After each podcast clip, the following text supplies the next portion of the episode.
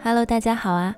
上一期呢，我们聊了聊《百年孤独》中的男性角色，而这一期呢，我们接着来说一说书中那些闪闪发光的女人们。上一次我们有提到，马尔克斯在这本书中描写了大量的人物，很多人的名字都是一样的，而重复的名字也暗示了他们重复的个性、重复的命运。其中有代表本能、冲动、激情和性爱的阿尔卡迪奥。也有代表理性、洞察和智慧的奥雷里亚诺。家族中的男性们基本上就是这两类，两者互为对照、互为补充，但最终呢，都指向了无尽的孤独和虚无。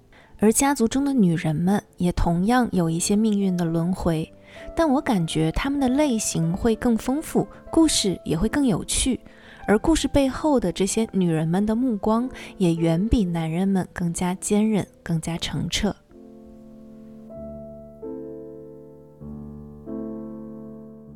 首先要说的是一对命运相互纠缠的，同样也是互为对照的两姐妹——丽贝卡和阿玛兰达。丽贝卡是老何塞和沃尔苏拉的养女，也是这个家族中的第一个外来人。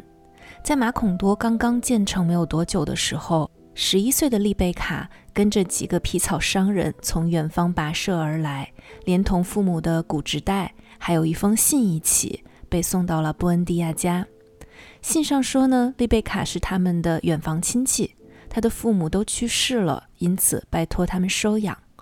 老何塞和乌尔苏拉无论如何回忆，如何打听，都没有听说过这家远房亲戚的名字。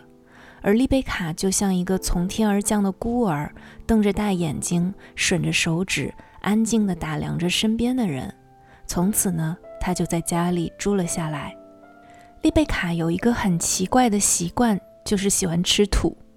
院子里的湿土，还有用手指甲刮下来的那种石灰墙皮，她都会偷偷地藏在衣兜里，等没有人的时候再一点一点吃掉。乌尔苏拉用了各种办法治疗她的怪癖，比如说用那种橘汁兑上大黄，应该是一种很苦的液体，然后会逼着丽贝卡空腹喝下。而慢慢的呢，丽贝卡在乌尔苏拉的调教下，开始可以正常吃饭了，也逐渐的融入了整个家庭。丽贝卡作为家族中的第一个外来人，也带来了一种很奇怪的病，叫做失眠症。这种病呢，从布恩迪亚家开始，逐渐蔓延到了整个马孔多镇。大家一开始啊，只是睡不着，但是呢，又不觉得困。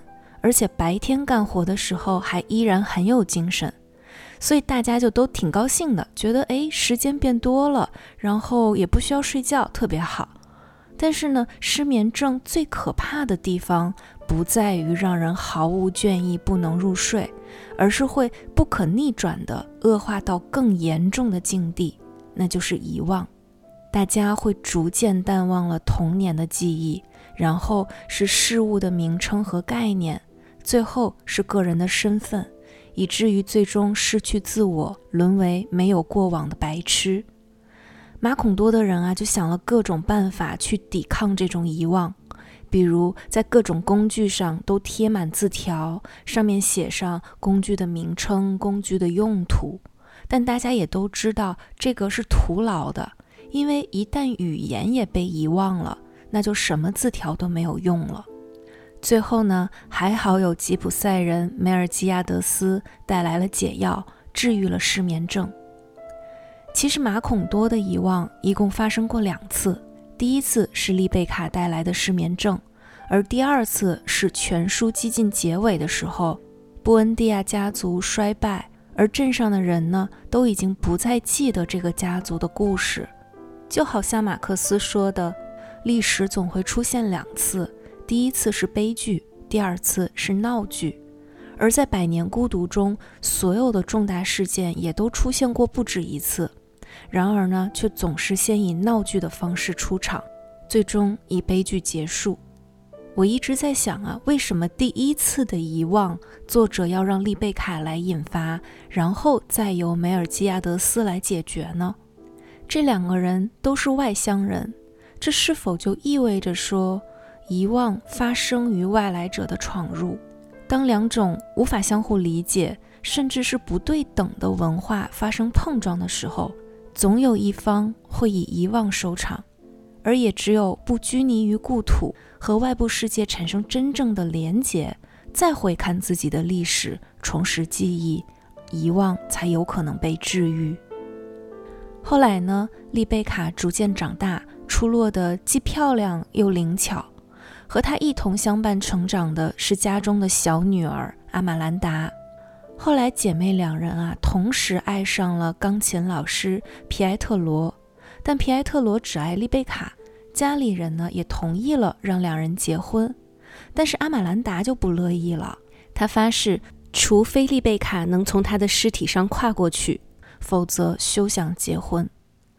阿玛兰达一次次制造各种意外，阻挠两个人的婚礼，比如在婚礼前伪造皮埃特罗母亲的病危通知，又或者破坏丽贝卡千辛万苦织好的嫁衣。再后来。阿玛兰达实在是找不到其他的拖延办法了，于是就决定用一剂鸦片钉给丽贝卡下毒。但是没有料到啊，他还没有下手，更大的意外就发生了，大到足以让婚礼无限期的延迟。那就是奥雷里亚诺上校刚刚娶回家的媳妇儿雷梅黛丝，那个只有十几岁、刚刚过青春期的小女孩，在某天夜里。突然毒发身亡了。书中没有说雷梅黛丝意外死亡的原因，她就这么莫名其妙的来了，然后又莫名其妙的死了。但是阿玛兰达认为，雷梅黛斯的死大概就是上帝为了避免自己亲手向丽贝卡下毒，才引发了这场更大的灾难。他感到深深的后悔和自责，但是一切都已经无济于事了。而丽贝卡呢？她知道自己这辈子都不可能再嫁给皮埃特罗了。悲伤绝望之际，她又开始吃土。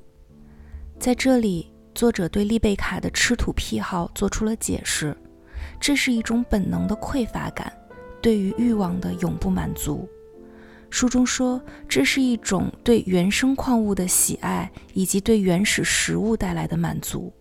这一把把泥土，使那唯一值得让他自卑自贱的男人不再遥远，也更加真实。他从中品出了他鲜血的重量和温度，这感觉在他口中猛烈灼烧，在他心里留下安慰。直到有一天，何塞·阿尔卡迪奥回到家，这个健壮如公牛一般的男人，完美契合了丽贝卡对于原始本能的渴慕。他对她一见钟情，两人做爱的场景被描写的极具野蛮的生命力。书中是这样说的：一股强似龙卷风却又惊人准确的力量将他拦腰举起，三两下扯去内衣，像撕裂一只小鸟一般。他得努力支撑着，才不至于死在当场。他感谢上帝让自己拥有生命。随即失去神智，沉浸在由无法承受的痛苦生出的不可思议的快感中，扑腾挣扎于吊床这热气腾腾的泥沼间，喷出的血液被泥沼像吸墨纸一般吸收了。丽贝卡呢，果断地抛弃了懦弱的皮埃特罗，和阿尔卡迪奥一同离开了家。上期我没有说到啊。何塞·阿尔卡迪奥后来死于一场很诡异的枪杀，书中没有明说凶手到底是谁，但是呢，我总觉得，仅个人看法啊，其实就是丽贝卡手刃了丈夫。首先呢，阿尔卡迪奥死的时候，丽贝卡声称自己在卧室里丝毫没有察觉到异常，这个说法其实就不太合常理了。另外呢，丽贝卡她其实是有作案工具的，她是有枪的。他曾经用枪击毙过一个小偷，以及让我最最怀疑丽贝卡的点，就是他在阿尔卡迪奥死后的态度。当尸体被搬走的那一刻起，丽贝卡就紧闭家门，过上了活死人的生活，从此将自己包覆在高傲的后壳里，尘世间的一切诱惑都无法将其打破。我总觉得丽贝卡是主动选择了孤独的生活。当她想要追求爱情却爱而不得之后，转而抓住放纵的情欲，却仍旧发现情欲也不过如此之后，或许有一天，他就突然想通了，孤独才是最后的归宿。以他的个性，看透了这一点之后，很有可能就会主动投身于孤独，并且亲手铲除这条路上的唯一障碍。再来看一看阿玛兰达这一边，折腾了这么久，皮埃特罗终于反应过来了，家里的第二个女孩也不错嘛。既然丽贝卡走了，那我就向阿玛兰达求婚吧。结果呢，阿玛兰达却说：“别天真了，我死也不会跟你结婚的。”这句话让皮埃特罗跌入谷底。无论他如何痛苦纠缠，阿玛兰达都没有改变主意。后来，皮埃特罗在亡灵节那天割断手腕，浸在一盆安息香水里自杀了。得知这个消息后的阿玛兰达没有任何表示，只是把自己的手伸到火炉里，将皮肉烧焦。从此，他一生手缠黑纱，又先后拒绝了多个男人的求爱。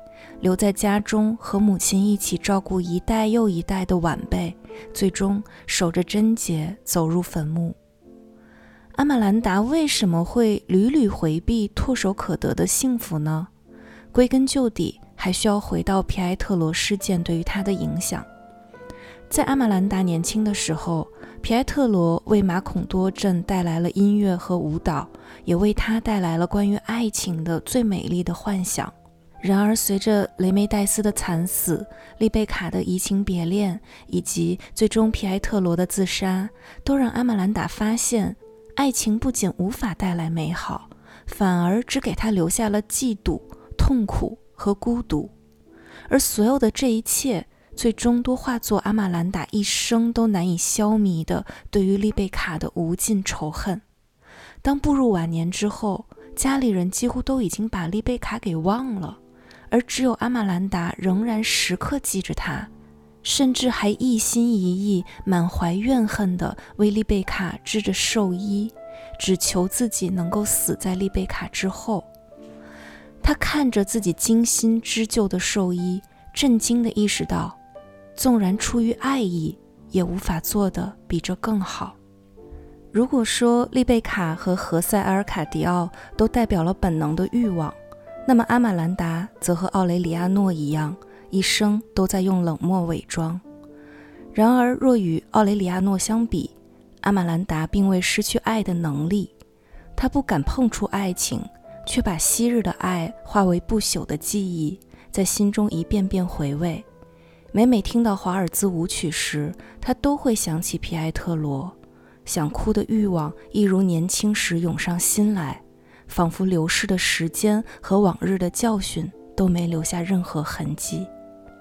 如果说丽贝卡主动追求情欲，又亲手杀死情欲，心甘情愿地投身孤独，而阿玛兰达则是在情欲之门外反复徘徊，不敢进入，却舍不得离开，最终陷入仇恨的泥淖。然而，本能和克制并不矛盾，选择勇敢亦或仇恨。最终也不过是殊途同归。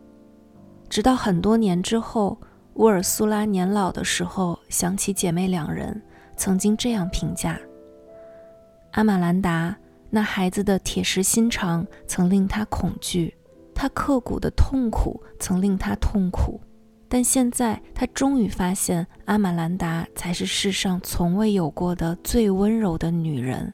他怀着惋惜的心情弄明白了。阿玛兰达令皮埃特罗遭受那些不公平的折磨，并非像所有人想的那样是出于报复心理；令马尔克斯上校日夜煎熬、徒劳等待，也并非像所有人想的那样是出于痛苦的怨毒。实际上，这两样行为都属于无穷的爱意与无法战胜的胆怯之间的殊死较量。最终胜出的是阿玛兰达毫无理由的恐惧，恐惧的对象是他自己饱受折磨的心灵。也正是在这段时间，乌尔苏拉开始呼唤丽贝卡的名字。迟来的悔恨和突如其来的敬意激发了旧日的亲情。他明白，只有丽贝卡，从未喝过自己的奶水，只以地上的泥土和墙上的石灰为食的丽贝卡，血管中流淌的不是自己的血液，而是陌生人的陌生血液。他们的骨质仍在坟墓里咯咯作响。拥有冲动心性和炙热情欲的丽贝卡，才拥有无畏的勇气，而那正是乌尔苏拉希望自己的后代具备的品质。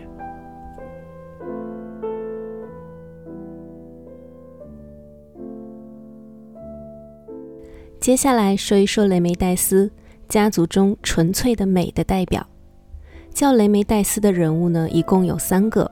我们先来看一下其中让人印象最深刻，也是最具有传奇色彩的人物——家族中的第四代美人儿雷梅黛丝。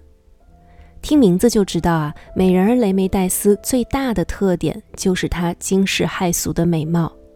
她的美呢，到了几乎是可怕的程度，只要是家族之外的男性看到了她的脸，最后都会死得很惨。一个年轻的警卫队队长因为求爱而不得，在美人儿窗下自杀。一个外乡人爬到屋顶偷看雷梅戴斯洗澡，当场摔下来一命呜呼。一个男人因为偷偷摸了美人儿的腹部，然后四处炫耀，结果几分钟之后就被马踩死。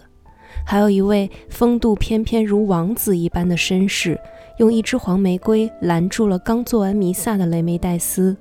美人儿掀开头巾，嫣然一笑，表示感谢。而这惊鸿一瞥，让绅士从此害上了相思病。曾经衣着考究、毫无瑕疵的人物，沦为衣衫褴褛、龌龊卑下的渣滓。雷梅黛丝的美呢，几乎成了马孔多镇死亡的象征。即便如此啊，仍然有无数的男人趋之若鹜，想要一睹美人芳姿，哪怕赔上性命也在所不惜。然而，雷梅戴斯对于自己的美貌毫不自知，对于旁人的遭遇也浑然不觉。书中描写到，进入青春期后不久，他还需要桑塔索菲亚，也就是美人儿的母亲，为他洗澡穿衣。等到他生活能自理的时候，还得留神防止他用自己的一撅粪便在墙上画小动物。他到了二十岁，还没学会读写，不会用餐具。赤着身子在家里走来走去，因为他天生拒斥一切常规。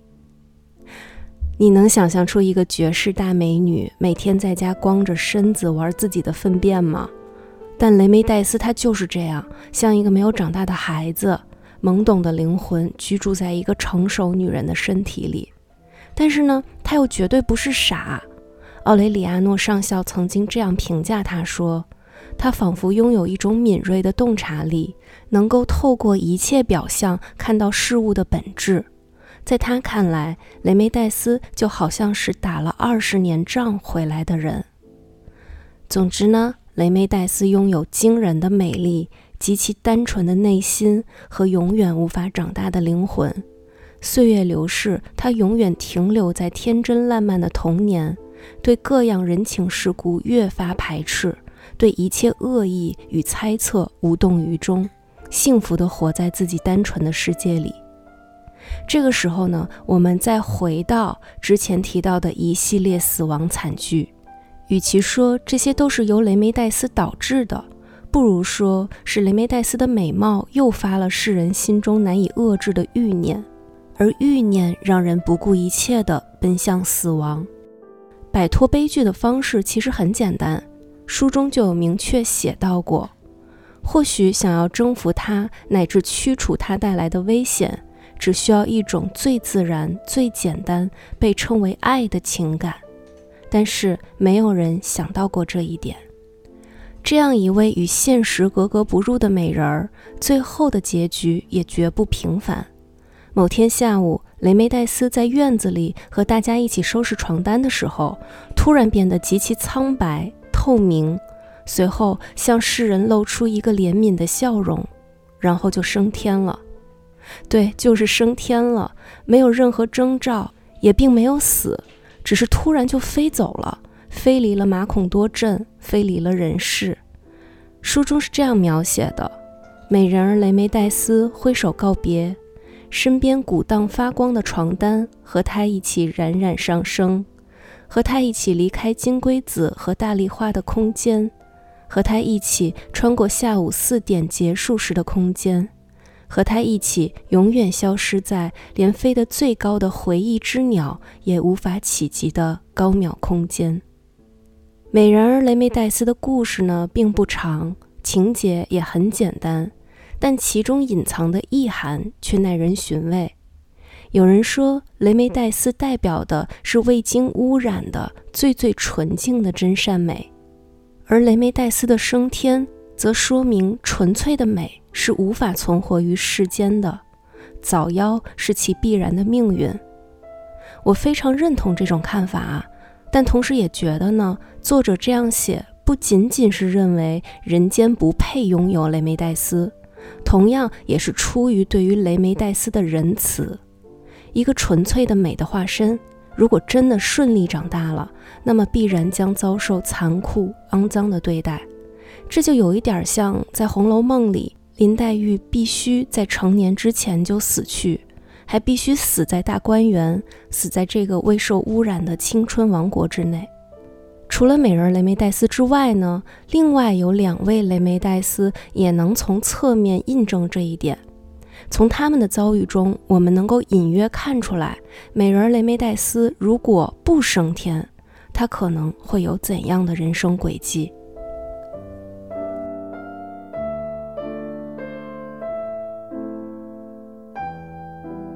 比如初代雷梅黛丝，也就是奥雷里亚诺上校的妻子，她出场时仅九岁，刚刚过青春期便加入了布恩迪亚家族，去世时也不过就十几岁的年纪。如果说美人雷梅黛丝突出的是一个“美”字，那么初代雷梅黛丝的特点则是善良。书中提到，她欢快的活力溢出房间四壁。像生机盎然的和风吹过秋海棠长廊，他从清晨便开始歌唱。他是唯一敢在丽贝卡和阿玛兰达争吵时从中斡旋的人。他担负起照顾老何塞的重任。他把奥雷里亚诺和比拉尔的私生子视为自己的长子。这种母性本能令乌尔苏拉震惊不已。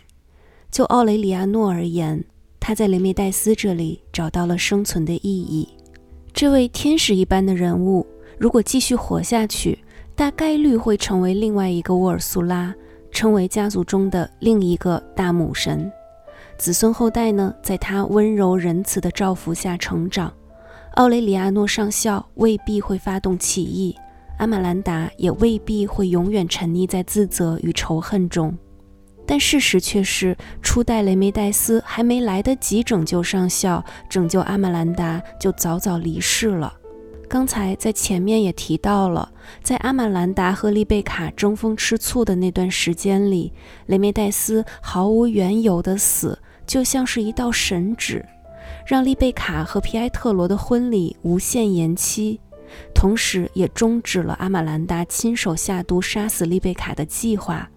然而，雷梅黛丝阻止了这场谋杀，却未能阻止后来发生的种种悲剧。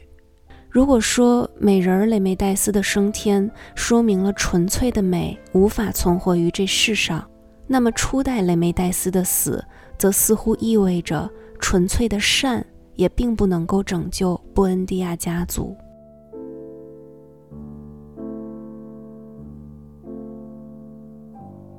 我们再来看一下最后一位雷梅黛丝家中的第五代，大家都叫她梅梅。梅梅也是唯一一个长大成人的雷梅黛丝。同前面两位雷梅黛丝相比，梅梅是更加不幸的。梅梅拥有一个极其苛刻、古板的母亲，挣脱母亲的束缚是梅梅一直以来的夙愿。她为了满足母亲的要求，努力学习弹古钢琴。以此视为谋求自由所付出的代价。书中是这样说的：他举止浮泛，甚至有些幼稚，本不适合从事任何严肃的活动。但只要他在古钢琴前就坐，就立刻变成另一个迥然不同的少女。那份出人意表的沉稳，给人以老成的印象。她一向如此。实际上，她没有任何明显的天赋，但他为了不令母亲失望，通过严格的训练获得了最优异的成绩。如果当初强迫她学习的是其他技能，结果也会一样。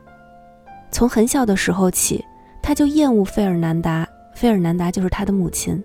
他就厌恶费尔南达的严苛以及为别人做决定的习惯，但仅仅为了不服逆母亲的苛求，他完全能做出比上古钢琴课程更大的牺牲。在结业仪式上，他以为有了那张印着华丽的哥特体大写字母的羊皮纸，自己就能从责任中解脱出来。而当初他担起这份责任，与其说是出于顺从，倒不说是为了求个清静。梅梅的快乐正与自律相悖，她爱的是聚会的喧闹、情爱的八卦，以及和女友长时间关在房里学习抽烟和谈论男人。有一次，他在酒醉后和母亲戏言：“我到现在才发觉我多爱你们。”母亲听后感动不已，只有阿玛兰达听出了这宣告中的怨恨。这样长大的梅梅，爱上了香蕉公司汽车库的机修工马乌里肖·巴比伦。与其说梅梅对他是爱，不如说爱情是他能找到的唯一一个反抗家庭的武器，以及仅有的能够象征自由的意象。拉丁美洲的人视黄色为不祥的先兆。而每次梅梅和巴比伦偷偷约会时，总会有黄色的蝴蝶飞舞在周边，伴随着他们，仿佛在说：“死亡不知何时降临。”后来，梅梅的母亲发现了两人的私情，巴比伦的腰椎被打伤至瘫痪，从此卧床不起。梅梅也被母亲送入了修道院，在她进入修道院的那一刻。他仍在想念着马乌里肖·巴比伦，想念他身上的机油味儿和身边的蝴蝶。他每一天都在想念他，直到多年以后一个秋天的早晨，在克拉科夫一家阴森的医院里衰老而死。那时的他已改名换姓，终生一言未发。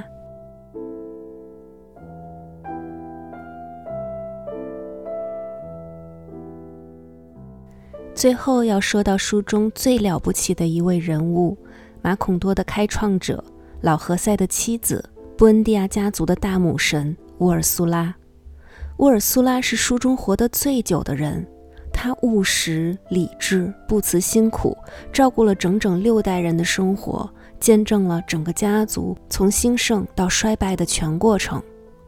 当丈夫老何塞痴迷于天马行空的科学实验时，乌尔苏拉竭力维持家庭的正常生活，她似乎无处不在，每天从清晨到深夜，伴随着细棉布群、柔和的窸窣声，一直四处忙碌。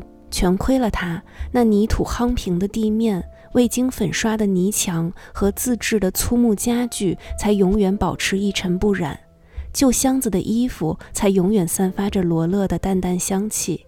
他通过售卖糖果小动物的生意维持着家用，并充满信心地宣称：“只要上帝还让我活着，这个净出疯子的家里就缺不了钱。”老何塞曾经离开马孔多，希望寻找远方的文明世界，却只找到一艘废弃的帆船骸骨。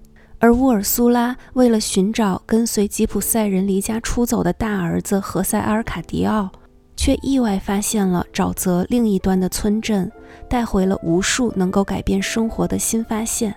当丽贝卡吃土时，沃尔苏拉用大黄、橘汁和毒打治愈了他的怪癖；当奥雷里亚诺上校差点被毒死时，沃尔苏拉与死神搏斗，抢夺他的生命。他用催吐剂给他洗胃后，拿一床床热毯子将他裹紧。又喂了他两天蛋清，直到受损的身体恢复正常温度。当阿尔卡迪奥成为马孔多有史以来最残酷的统治者，甚至想要枪毙奥雷里亚诺上校的岳父时，沃尔苏拉出面制止。他一记鞭子抽了下去，大喊：“我看你敢！杀人犯，婊子养的！你把我也杀了算了，省得我丢人，养了你这么一个怪物。”当男人们沉溺于战争无法自拔时，乌尔苏拉勇敢地走进军事法庭，想要救下蒙卡达上校。书中写道：“他庄严的哀伤，他显赫的姓氏，以及他令人信服的慷慨陈词，一度打破法庭的平静。诸位把这场可怕的游戏玩得很认真，你们做得不错，因为你们是在履行自己的职责。”他对法庭成员说：“但是请别忘了。”只要上帝还让我们活着，我们就还是母亲。不管你们有多么革命，只要没规矩，我们就有权脱了你们的裤子打一顿。沃尔苏拉顽强地活到了一百多岁，由于实在太老了，眼睛盲了。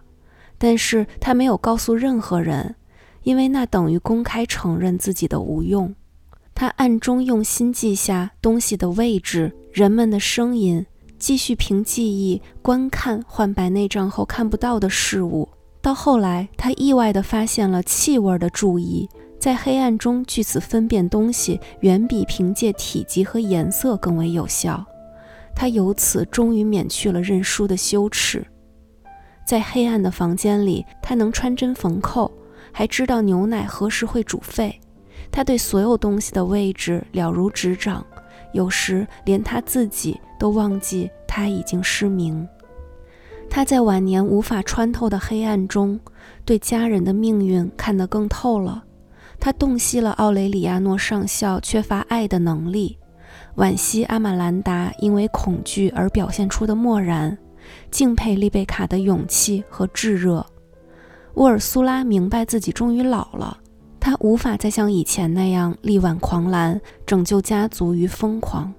书中最后说道：“无数的操劳和无数的糖果小动物换来的这个疯人之家，注定要沦为堕落的垃圾场。”他不禁质问上帝：是否真的认为人心如铁，足以经受这许多痛苦的折磨？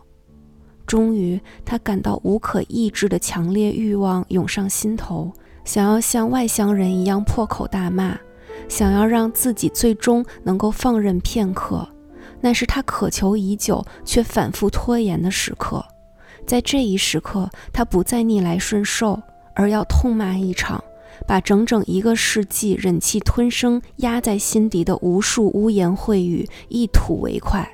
他大叫了一声：“妈的！”沃尔苏拉准确预言了自己会在暴雨停歇后死去。他已经太老，活得太久，无力重现糖果小动物时代的奇迹。而且他的后代中没有一个人继承了他的坚毅与活力。他在死前仍然在忠告着大家：不要让红蚂蚁毁掉房子，不要让雷梅戴斯照片前的长明灯熄灭。不要让布恩迪亚家的人近亲结婚，生下长猪尾巴的孩子。他死的时候像一颗裹着睡衣的李子干。